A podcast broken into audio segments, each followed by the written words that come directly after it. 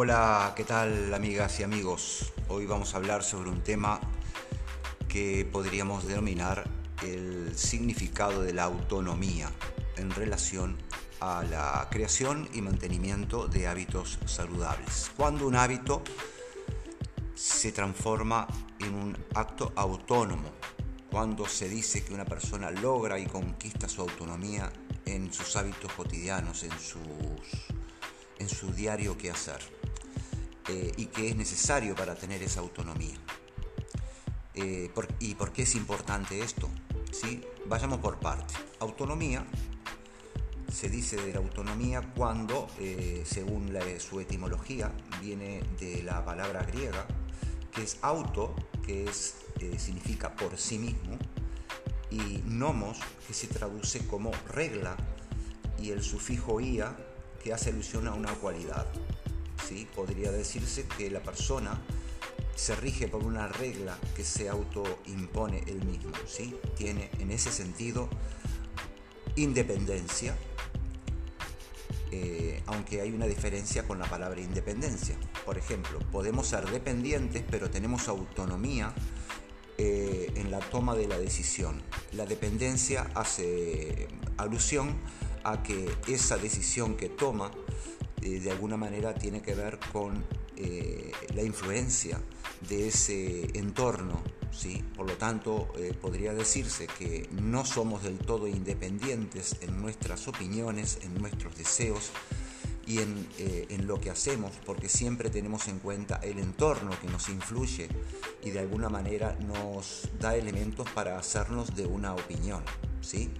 En el caso de, las, eh, de los hábitos, tenemos en cuenta muchos aspectos, ¿sí? por ejemplo, expertos, artículos, investigaciones, eh, lo que nosotros mismos sentimos en relación a los consejos que el experto nos da.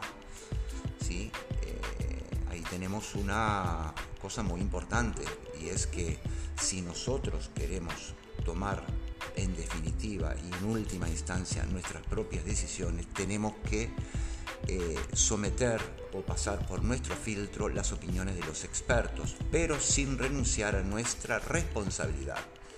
Significa que cuando nosotros tomamos una decisión sobre nuestra salud, tenemos que hacerlo de manera consciente, consultar lo que dicen los expertos, qué es lo que dicen las investigaciones, porque es nuestra responsabilidad.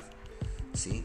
¿Cuál vendría a ser el concepto opuesto al de autonomía sería el de sumisión. ¿sí? Eh, vamos a ver un poquito más sobre este término, sumisión. Eh, sumisión se refiere a la actitud que toman los individuos que se someten a la autoridad o voluntad de otras personas. ¿sí? Eh, de manera tal que cuando alguien toma una decisión por sumisión, de alguna manera se somete a la autoridad de alguien externo. ¿sí? Teniendo en cuenta claramente que sometimiento significa eh, estar sometido, eh, viene del latín submisio, ¿sí? que está sometido a acatamiento, rendición, docilidad y obediencia de una autoridad externa. ¿sí? Esto es algo muy importante a tener en cuenta, porque de alguna manera un experto puede ser vivido por la persona como alguien que tiene el don de la sabiduría y del saber y, entonces lo deposita en él eh, eh, muchas de las imperfecciones que, que, él encuentra en la realidad y lo dota de un prácticamente un conocimiento ideal, un poder inmenso, ¿sí? más cuando la persona se encuentra enferma o eh, tiene algún tipo de resquebrajamiento en su salud. Eh, Freud decía que en ese momento tiene una herida en su narcisismo primario porque está en menos, está desvalido, entonces está muy pero muy más propenso, eh, bastante más propenso a depender y someterse a las decisiones de otros. ¿sí? Entonces, eh, ¿qué queremos decir con todo esto? Queremos decir que lo ideal sería tener en cuenta las opiniones de los expertos, de, lo, de la evidencia científica y de lo que nosotros creemos de nosotros mismos una vez que probamos las cosas, ¿sí? pero que en definitiva, si bien no somos independientes de nuestro entorno, sí podemos tener la autonomía suficiente para responsabilizarnos y tener autoridad sobre nosotros mismos, que en definitiva es nuestro cuerpo, son nuestras decisiones y es nuestra responsabilidad.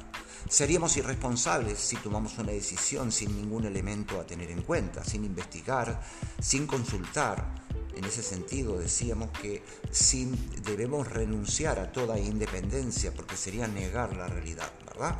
Pero si nosotros queremos realmente ser autónomos, tenemos que eh, renunciar a todo sometimiento y poner todo bajo nuestro filtro y en definitiva tomar nuestras propias decisiones, sabiendo perfectamente que en último lugar será nuestra decisión.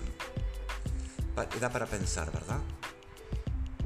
Tiene que ver con el crecimiento personal, tiene que ver con la lucha por la mismidad. Eh, a ver si tú ahora puedes aplicarlo dentro de lo que te pasa y piensa un poco si realmente tienes esa autonomía o no has renunciado a esa autonomía por sometimiento a unos principios que no son tuyos, sino que lo has tomado de otros sin cuestionamiento. ¿Mm? Nada, eh, un saludo a todos y espero que esta reflexión pueda servir de algo. Hasta pronto.